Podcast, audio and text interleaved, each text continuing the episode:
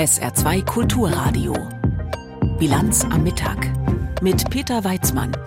Die Hochwasserlage im Norden Deutschlands scheint sich etwas zu stabilisieren, gleich unser Thema. Außerdem geht es um das Notstandsdekret, das die neue Regierung Argentiniens erlassen hat.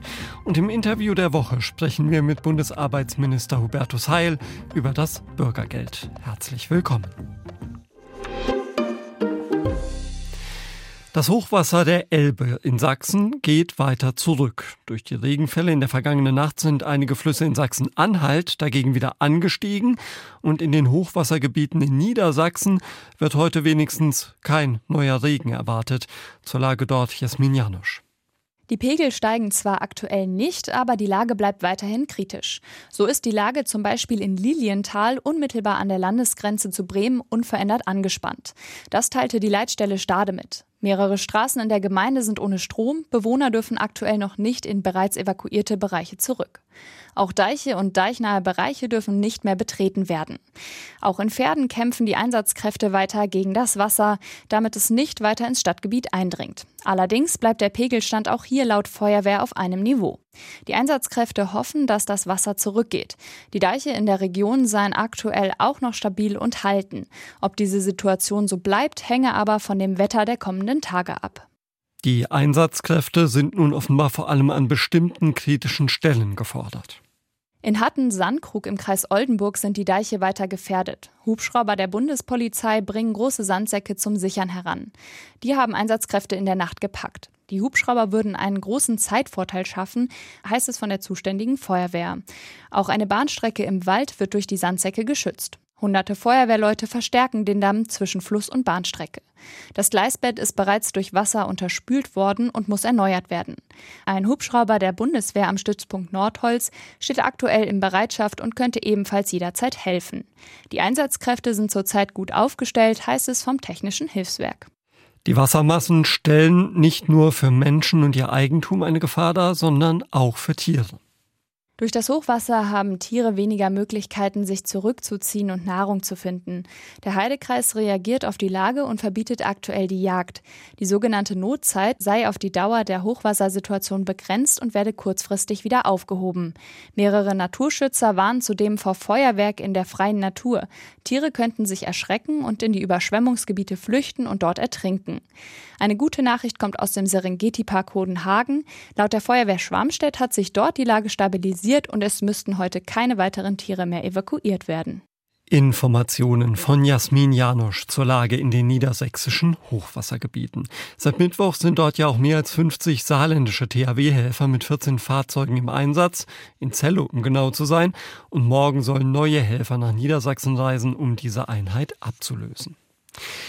Das Jahr geht zu Ende natürlich nicht ohne die traditionellen politischen Neujahrsansprachen. In der Neujahrsansprache der saarländischen Ministerpräsidentin spricht Anke Rehlinger von einem Jahr im Krisenmodus angesichts des Krieges in der Ukraine und der dadurch ausgelösten Inflation, aber auch wegen des Angriffs der Hamas auf Israel und der Reaktionen bei uns. Aus der SR-Politikredaktion Denise Friemann. Niemals, so Rehlinger, hätte sie gedacht, dass Jüdinnen und Juden in Deutschland noch mal Angst haben müssen. Sie wolle ihnen ausdrücklich sagen, dass sie zu uns gehören, egal ob Muslim, Christ, Jude oder Atheist. Es sei nicht entscheidend, an welchen Gott man glaube, solange man die Verfassung respektiere. In diesem Zuge verurteilte Rehlinger auch die Menschen, die den Terror der Hamas unterstützen würden. Aber trotz aller Krisen gebe es auch Grund für Zuversicht im neuen Jahr, so Rehlinger. Sie lobte den Kampfgeist der Saarländerinnen und Saarländer, die Zusicherung der Investitionen in grünen Stahl, die Ansiedlung der Chipfabrik Wolfspeed, all das seien positive Dinge, die in diesem Jahr auf den Weg gebracht worden seien und die für die Zukunft des Saarlandes entscheidend sein würden. Das US-Außenministerium hat den Verkauf weiterer Waffen im Wert von umgerechnet 133 Millionen Euro an Israel genehmigt, ohne dass der zerstrittene Kongress zugestimmt hat. Außenminister Blinken hat das erneut mit einer Notlage begründet. Südafrika, das in den letzten Wochen schon mehrfach mit massiven Vorwürfen in Richtung Israel aufgefallen war, hat derweil Klage vor dem Internationalen Gerichtshof erhoben. Die Regierung in Pretoria wirft Israel Völkermord im Gazastreifen vor. Und die israelische Armee wiederum, die hat eigenen Angaben zufolge zwei Militäranlagen der Hamas in Beit Lahia im Norden des Gazastreifens zerstört. In der Stadt Gaza seien zudem Dutzende Terroristen getötet worden, so die Armee zum Jahresende im Nahen Osten Jan-Christoph Kitzler. Zwar hat das neue Jahr in Israel nach dem jüdischen Kalender schon vor ein paar Monaten begonnen, und doch blicken die Menschen voller Sorge auf 2024. Der Krieg im Gazastreifen bestimmt das Leben der Menschen auch in Tel Aviv, obwohl es hier schon seit ein paar Tagen keinen Raketenalarm mehr gab. Gali aus Tel Aviv ist mit ihrem Mann unterwegs und macht sich auch Sorgen. Ich wünsche mir, dass alle Soldaten und Entführten heil zurückkehren, dass dieses Land sicher ist. Wir verdienen es, in Frieden zu leben. Die Soldaten, die 18 19, 20, 21 Jahre alt sind, also noch am Anfang ihres Lebens stehen und umkommen, das haben sie nicht verdient. Das haben wir alle nicht verdient. Wir haben ein Land und das müssen wir beschützen. Rund 100 Kilometer weiter südlich im Gazastreifen, kurz vor der ägyptischen Grenze, leben Zehntausende inzwischen in Zelten, wenn sie Glück haben. Auch Ahmed versucht sich hier vor den schweren Kämpfen und Bomben in vielen Gebieten in Sicherheit zu bringen. Er blickt auf ein furchtbares Jahr zurück. 2023 war das schlimmste Jahr meines Lebens, ein Jahr der Zerstörung, der Verwüstung. Wir erleben eine Tragödie. Nicht mal unsere Großeltern haben so etwas erlebt. Ich hoffe, der Krieg hört auf und wir können nach Hause und ein normales Leben führen, bevor 2024 beginnt. Wir wollen nicht mehr. Wir wollen nur, dass der Krieg aufhört und dass das neue Jahr für uns zu Hause beginnt mit einem Waffenstillstand. Doch danach sieht es zurzeit nicht aus. Israel hat die Kämpfe noch einmal intensiviert, vor allem in der Mitte und im Süden des Gazastreifens. Das bringt viele Menschen, die dort dorthin geflohen waren, jetzt in große Gefahr. Von der militärischen Führung heißt es, dieser Krieg werde noch Monate dauern und auch Joachim Galland, Israels Verteidigungsminister, schwor die Truppen bei einem Besuch noch einmal darauf ein. Wir sind in heftigen Kämpfen in Gaza, die anhalten werden, bis wir unsere Ziele erreicht haben. Unsere Erfolge sind präzise und beeindruckend und die Ergebnisse werden nicht lange auf sich warten lassen. Immer noch sind rund 200.000 Israelis evakuiert. Vor allem in den Gemeinden rund um den Gazastreifen ist die Lage nicht sicher. Dort gibt es fast täglich Raketenalarm. Deshalb steht eine große Mehrheit der Israelis auch hinter den Kriegszielen und ist für die Zerschlagung der Hamas und weiterer Terrororganisationen im Gazastreifen. Auch Golan aus Tel Aviv sieht das so. Er verbringt den Schabbat draußen in der Sonne. Wir werden nicht aufgeben, wir werden für immer hier bleiben, weil wir haben kein anderes Land. Ich hoffe sehr, dass wir nächstes Jahr einen neuen Weg einschlagen und dass es keine Kriege mehr geben wird. Von mir aus dürfen alle Grenzen geöffnet werden, in Syrien, Jordanien und Ägypten. Und wir gehen rüber, essen Hummus und umarmen uns. Ich verstehe die Muslime nicht, die töten wollen. In Rafah, ganz im Süden des Gazastreifens, steht Osama vor seinem Zelt. Er versucht gerade nur zu überleben. Doch er hat große Träume. Wir hoffen, dass es 2024 einen unabhängigen palästinensischen Staat gibt und dass die Konflikte aufhören. Wir wollen das Beste für alle. Wir sind Muslime, die Frieden wollen. Für die Terroristen der Hamas gilt das nicht. Der Angriff vom 7. Oktober hat in Israel viele Menschen traumatisiert und der Krieg, der jetzt im Gazastreifen geführt wird, bringt vielen Menschen dort Tod und Elend. Er wird auch im neuen Jahr weitergehen.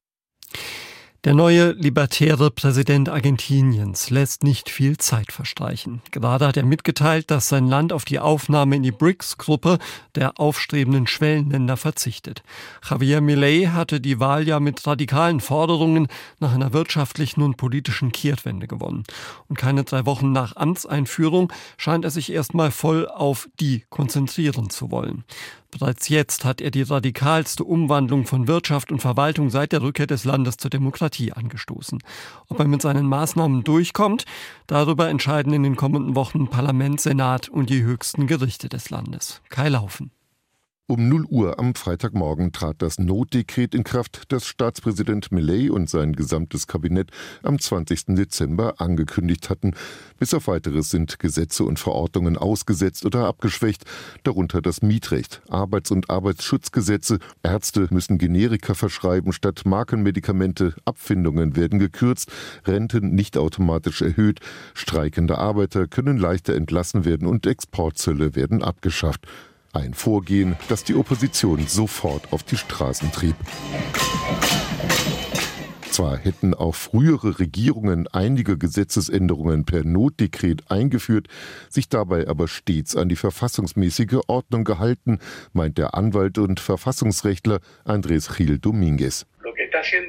Was Millet tut, ist, diese eingeführte Praxis der Notdekrete zu überhöhen. Er versucht auf diese Weise, den Kongress zu ersetzen und eine versteckte Verfassungsreform durchzuführen, ohne das in der Verfassung festgelegte Verfahren zu durchlaufen, mit dem diese geändert werden könnte.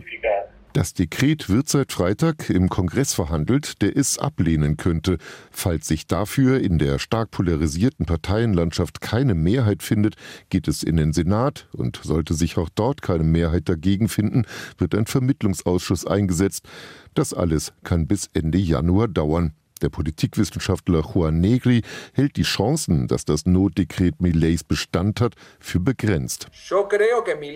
Ich glaube, dass Millet eine Lähmung des Gesetzgebers ausnutzt. Der Vermittlungsausschuss für Dekrete ist noch nicht eingesetzt und in der Legislative herrscht eine große Verwirrung. Präsident Millet hat sie überrumpelt, sodass ich glaube, dass heute die beste Chance, das Dekret zu stoppen, die Justiz hat. Neben anderen hat das einflussreiche Menschenrechtszentrum CELS Klage beim Bundesverwaltungsgericht eingereicht. Unterdessen kündigte die größte Gewerkschaft des Landes, CGT, einen Generalstreik für den 24. Januar an. Dies sei legal, erklärt Verfassungsrechtler Andrés Gil Dominguez. Erlaubt sind Arbeitsniederlegungen oder Streiks, die begrenzt oder allgemein sein dürfen, solange bestimmte grundlegende Dienste weiter gewährleistet werden. Offen bleibt vorerst, ob das jetzt in Kraft getretene Notdekret erste Wirkungen zeigen wird oder das ganze Land die politischen und juristischen Entscheidungen darüber abwartet. Der Abschied von der Mark. Vor 25 Jahren war er bei vielen Deutschen durchaus mit Schmerzen verbunden, aber viele haben sich auch gefreut über einen weiteren großen Schritt zu einem vereinten Europa, also über die Einführung des Euro. Ich erinnere mich beispielsweise noch gut an die Aufregung beim Auspacken des sogenannten Starter-Kits, in dem alle Münzen probeweise enthalten waren. Dieses Bargeld, das gab es allerdings erst drei Jahre nach Einführung des Euro als Buchgeld im Bankensystem. Und dieser erste Schritt, der wurde am 1. Januar 1999 gegangen.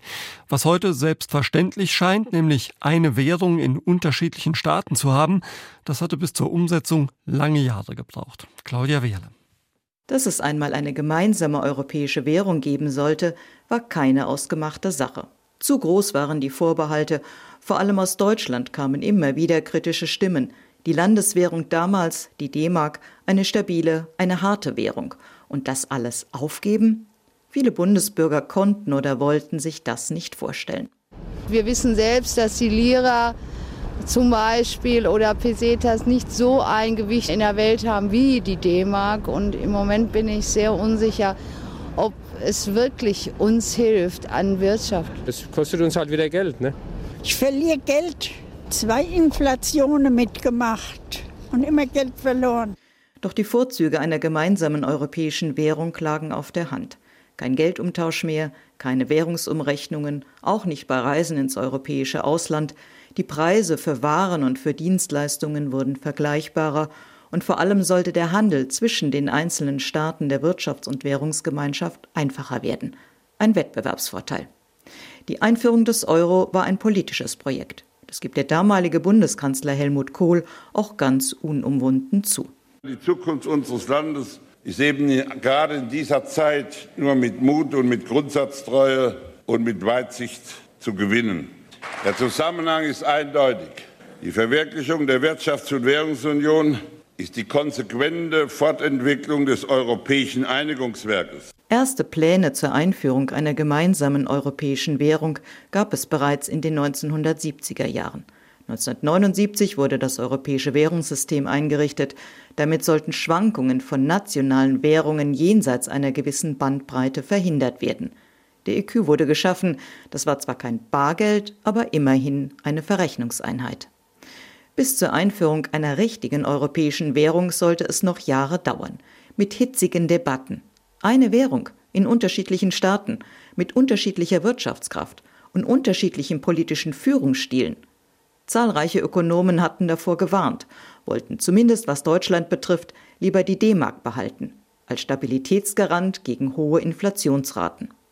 Doch die Befürworter des Gemeinschaftsprojektes sollten am Ende die Oberhand behalten. Es ist wirklich unangemessen, von Überhastung zu sprechen. Und eine Frühgeburt ist das auch nicht.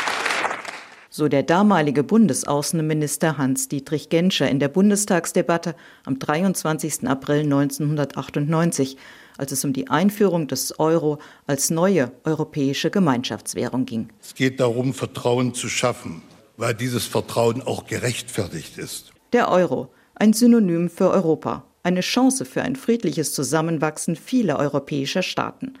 Am 1. Januar 1999 wurde der Euro eingeführt, zunächst als Buchwährung, drei Jahre später dann am 1. Januar 2002 auch als Bargeld. Heute ist die europäische Gemeinschaftswährung im Welthandel nicht mehr wegzudenken auch wenn es schwer ist, die unterschiedlichen Interessen der einzelnen Mitgliedstaaten der Währungsunion unter einen Hut zu bekommen, auch wenn es immer wieder zu Zerreißproben kommt, auch wenn es Momente gab, an denen die Währungsunion auseinanderzufallen drohte. Aber allen Herausforderungen zum Trotz, aus einem politischen Projekt ist, neben dem US-Dollar, die zweitwichtigste Reservewährung der Welt geworden. Claudia Wehrle über 25 Jahre Euro gehört hier in der Bilanz am Mittag auf SA2 Kulturradio. Gleich geht's im Interview der Woche ums Bürgergeld. Jetzt gibt's erstmal die Meldungen mit Tanja Philipp Moser. Der Sozialverband Deutschland warnt vor einem bröckelnden Zusammenhalt der Gesellschaft. Das geht aus einem Positionspapier der Organisation hervor, aus dem die Funke-Zeitungen zitieren. Darin heißt es, immer größere Teile der Gesellschaft vertreten rechtspopulistische Positionen. Viele hätten auch große Zukunftsängste. Von der Regierung fordert der Sozialverband Investitionen in den Sozialstaat. Außerdem solle der Mindestlohn auf 15,02 Euro pro Stunde steigen, um die Inflationsfolgen abzufedern. Auch Bundestagspräsidentin Baas fordert zum Jahreswechsel mehr Engagement in der Gesellschaft gegen Rechtsextremismus und Antisemitismus. Die Politik könne diese Probleme nicht alleine lösen. Die derzeitige Welle von Atemwegs- und Influenzaerkrankungen könnte bis zu 36 Milliarden Euro an volkswirtschaftlichen Kosten verursachen. Das berichtet die Welt am Sonntag und beruft sich auf Berechnungen des Kieler Instituts für Weltwirtschaft IFW. Grundlage sind der hohe Krankenstand, der starke Anstieg von Atemwegsneuerkrankungen seit Oktober und die rapide Zunahme der Influenza-Neuinfektionen. So sei die Zahl aller neuen Fälle pro Woche aktuell um über 50 Prozent höher als in den Vergleichswochen der letzten schweren Grippewelle vor Corona. Bundesinnenministerin Faeser hat für die Silvesternacht ein hartes Durchgreifen der Polizei gegen Randalierer angekündigt. Die SPD-Politikerin sagte dem Tagesspiegel, angesichts einer angespannten Sicherheitslage und drohender Krawalle seien die Sicherheitsbehörden äußerst wachsam. Im Saarland wird die Polizei zum Jahreswechsel mit einem Großaufgebot vertreten sein. Nach Angaben von Polizeisprecher Lassotta werden Einsatzschwerpunkte am Saarbrücker Schloss und am St. Johanna Markt Markt erwartet, aber auch in der Neunkircher Innenstadt. SR2 Kulturradio. Bilanz am Mittag. Das Interview der Woche. Hartz IV ist Geschichte seit gut einem Jahr. Mit der Einführung des Bürgergelds hatte die Ampelkoalition noch einen echten Systemwechsel versprochen. Doch schon vor Einführung waren die ursprünglichen Pläne auf Druck der Union zusammengestrichen worden. Und auch ein Jahr später ist dieses Bürgergeld weiter umstritten. Diese Woche gerade wieder wegen der geplanten verschärften Kürzungen für Arbeitsunwillige. Über das Bürgergeld hat Hauptstadtkorrespondent Jim Bob Nikschas mit Bundesarbeitsminister Hubertus Heil von der SPD gesprochen. Herr Heil, ein Jahr ist circa vergangen seit Einführung des Bürgergelds. Was hat sich denn aus Ihrer Sicht wirklich getan in dem einen Jahr? Es ist tatsächlich so, dass wir vor einem Jahr, übrigens mit großer Mehrheit von CDU, CSU, SPD, FDP und Bündnis 90 Die Grünen im Bundestag diese wichtige Reform beschlossen haben. Sie hat zwei Ziele. Zum einen geht es darum, Menschen verlässlich abzusichern, die notgeraten sind. Die andere ist, Menschen aus der Bedürftigkeit rauszuholen. Ähm, das Bürgergeld ist kein bedingungsloses Grundeinkommen, sondern das Ziel ist, dass die, die erwerbsfähig sind, besser in Arbeit kommen. Und diese Maßnahmen sind seit dem Sommer in Kraft. Zwei Drittel der langzeitarbeitslosen Menschen in Deutschland haben keine abgeschlossene Berufsausbildung. Deshalb setzt das Bürgergeld darauf, Menschen durch Qualifizierung, durch das Nachholen eines Berufsabschlusses in Arbeit zu bringen. Und das ist in Zeiten der Arbeits- und Fachkräftesicherung auch der richtige Weg. Der Ursprungsplan, der wurde ja vor dem Beschluss auch noch ein bisschen zusammengestrichen. Auch keine Vertrauenszeit war das Ergebnis. Weiterhin auch Sanktionen möglich. Was ist denn von dem neuen Geist übrig geblieben, den Sie versprochen hatten im letzten Jahr? Ich war mit dem Ergebnis am Ende sehr, sehr zufrieden, weil es auch ein großer politischer Konsens zwischen den demokratischen Kräften war, was notwendig ist, um Menschen abzusichern, aber wie gesagt auch rauszuholen. Und ich fand immer richtig, dass man auch Mitwirkungspflichten hat. Ähm, weil es kein bedingungsloses Grundeinkommen ist, ist es so, dass Menschen auch eigene Anstrengungen unternehmen müssen, um in Arbeit zu kommen. Dass es im Zweifelsfall, wenn Mitwirkung verweigert wird oder Angebote ausgeschlagen wird, auch Leistungsminderung geben kann. Aber was nicht in Ordnung ist, dass man alle Menschen unter den Generalverdacht stellt, zu faul zu sein. Denn in der Praxis ist das Thema Leistungsminderung und Sanktionen nicht das Hauptthema, sondern das Hauptthema ist es, Menschen zu helfen, aus der Bedürftigkeit rauszukommen. Und das wird sich auch zeigen mit dem Bürgergeld. Ich weiß, dass in diesem Jahr in einer angespannten gesellschaftlichen Lage es heiß umkämpft ist, weil vieles dazugekommen ist, zum Beispiel die Tatsache, dass die Inflation reingehauen hat und auch viele Menschen belastet hat, oder dass wir auch viele Menschen mit einem Schutzstatus, zum Beispiel ukrainische Geflüchtete im System haben, die wir jetzt zum Beispiel mit dem Jobturbo in Arbeit bringen müssen und wollen weil wir müssen dafür sorgen, dass Menschen nicht in der Grundsicherung verwaltet werden, sondern wo immer es geht, rausgeführt werden. Das ist der vernünftige Weg. Ist es äh, überhaupt realistisch, dass äh, so viele Menschen im Bürgergeld auch eine Weiterbildung machen können am Ende? Ja, das muss ich einspielen. Wie gesagt, das System ist an dieser Stelle erst seit Sommer letzten Jahres umgestellt. Aber klar ist, dass man sich das alte System angucken muss und vergleichen muss, wie die Lage war. Wir haben nicht mehr die Massenarbeitslosigkeit von, von vor 20 Jahren. Das ist erstmal eine gute Nachricht. Aber wir haben nach wie vor viele, viele Langzeitarbeitslose in Deutschland. Und die Struktur hat sich verändert. Ich habe es vorhin gesagt, zwei Drittel der Langzeitarbeitslosen haben keine abgeschlossene Berufsausbildung im alten System, im SGB II oder wie man im Volksmund sagt, im Hartz-IV-System, hat man dann mal Menschen kurz in Tätigkeiten gebracht und das Jobcenter hat sie nach ein paar Monaten wiedergesehen.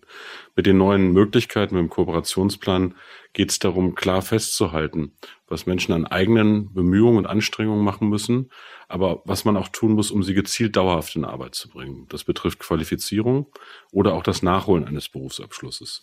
Allerdings muss man wissen, dass Menschen, die ganz, ganz lange draußen sind oder auch mal einen Abschluss verpasst haben, nicht von sich aus und allein auf die richtige Spur kommen. Das ist Anstrengung, auch für die Menschen. Die Anstrengung muss man erwarten können aber muss ihnen auch helfen, dauerhaft in Arbeit zu kommen. Und das ist etwas, was im Vordergrund steht, Menschen, wo immer es geht, aus der Bedürftigkeit rauszuholen. Ich rede nicht von den Kindern, die auch im System sind. Wir reden auch nicht von den Menschen, die hilfebedürftig sind ähm, und tatsächlich keine Chance auf Arbeit haben, weil sie zum Beispiel behinderten Menschen sind mit schweren chronischen Erkrankungen die werden auch abgesichert. Aber bei denen, die erwerbsfähig sind, ist der Weg in Arbeit das wichtige Ziel und das Qualifizierung in Zeiten von Arbeits- und Fachkräftemangel der richtige Weg. Das heißt, wenn ich Sie richtig verstehe, sehen Sie jetzt vor allen Dingen ja die Jobcenter am, am Zug, diese Menschen äh, zu motivieren und auch für ein Match auf dem Arbeitsmarkt zu sorgen. Ist das eine Aufgabe, die die Jobcenter gerade so leisten können? Man braucht ein bisschen Zeit auch für die Kolleginnen und Kollegen im Jobcenter, dass diese Umstellung gelingt. Da reicht ein Gesetz nicht, sondern das muss im Lebensalltag vor Ort gelebt werden. Unsere Verantwortung als Politik ist es auch dafür zu sorgen, dass die Mittel für Eingliederung da sind. Das haben wir in diesem Jahr geschafft. Wir werden das auch mit dem neuen Bundeshaushalt machen, weil diese Eingliederungsmittel gut investiertes Geld ist. Ich habe von verschiedenen Trägern aber auch die Sorge gehört, dass dafür wenig zur Verfügung stehen könnte im nächsten Jahr. Können Sie die beruhigen? Also richtig ist, wir müssen den Haushalt konsolidieren und wir müssen das auch hinkriegen miteinander. Aber es ist gelungen, im parlamentarischen Verfahren die Mittel zu bekommen, die wir brauchen, um diesen Weg auch zu gestalten.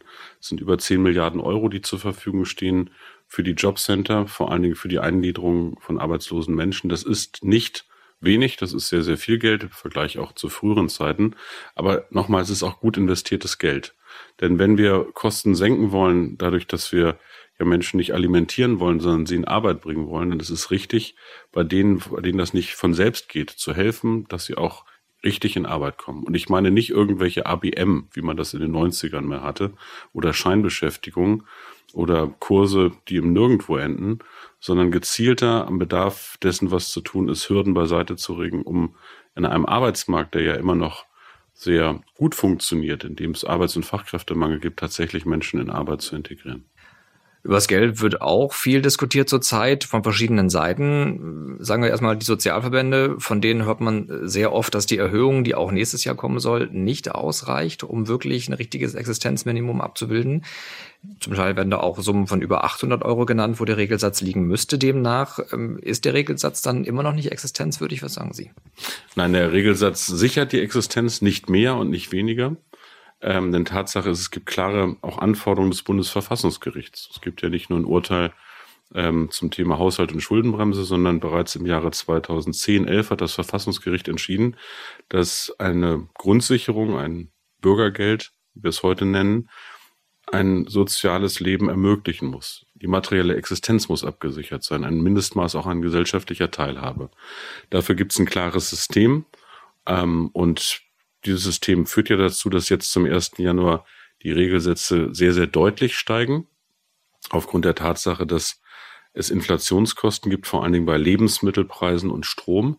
Und das sind Dinge, die bei Menschen, die keine Reserven haben, stärker zu Buche schreiben als bei anderen Menschen. Aber was sagen Sie dann Menschen, die arbeiten gehen und am Ende trotzdem nur etwas mehr Geld in der Tasche haben oder kaum mehr Geld als jemand, der Bürgergeld bekommt? Ist dann diese weitere Erhöhung nicht doch das falsche Signal? Ich finde, es ist richtig und angemessen. Es ist eine nachholende Entwicklung, die Inflation ausgleicht. Und wenn im nächsten Jahr übrigens die Inflation runtergeht mit dieser Tatsache rechnen alle Expertinnen und Experten, wird es ab 1.1.25, also ein Jahr später, eine ganz niedrige Erhöhung geben und Anpassungen. Aber klar ist, Arbeit muss einen Unterschied machen. Und deshalb haben wir dafür gesorgt, dass der Mindestlohn gestiegen ist. Wir haben Sozialversicherungsbeiträge und Steuern für Geringverdiener gesenkt. Wir haben auch das Wohngeld eingeführt für fleißige Menschen, das Kindergeld. Denn klar ist, wenn man kein bedingungsloses Grundeinkommen will, und das will ich nicht, sondern eine Grundsicherung, die verlässlich ist, dann muss Arbeit einen Unterschied machen. Was viele aber in der Öffentlichkeit falsch verstehen ist, dass man dafür nicht den Regelsatz künstlich runterrechnen kann. Das verbietet die Verfassung, denn die Menschenwürde gebietet es, dass Menschen abgesichert sind, so sagt das das Verfassungsgericht. Was sagt das eigentlich über uns als Gesellschaft aus, dass, dass diese Debatte gerade so emotional geführt wird über dieses Thema? Ja, wir sind in einer angespannten Situation und das hat viel mit den Krisen und Umbrüchen unserer Zeit zu tun.